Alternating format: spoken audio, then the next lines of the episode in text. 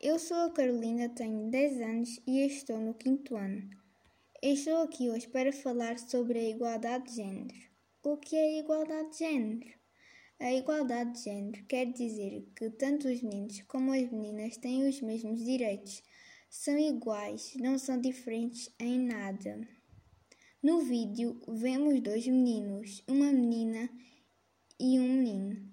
Foi-lhes dada uma tarefa: apanhar as bolas azuis e as bolas rosa para dentro de um vaso. Os dois fizeram a tarefa igual e da mesma maneira, mas no final o menino ganha mais gomas do que a menina.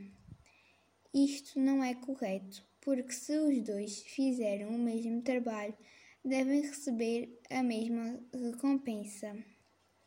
Assim seria um resultado justo. Ao darem recompensas diferentes, estão a discriminar um dos géneros, neste caso, o feminino.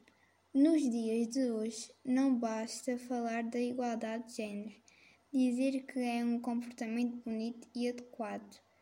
Temos de lutar para que os comportamentos sejam o espelho daquilo que se diz na teoria.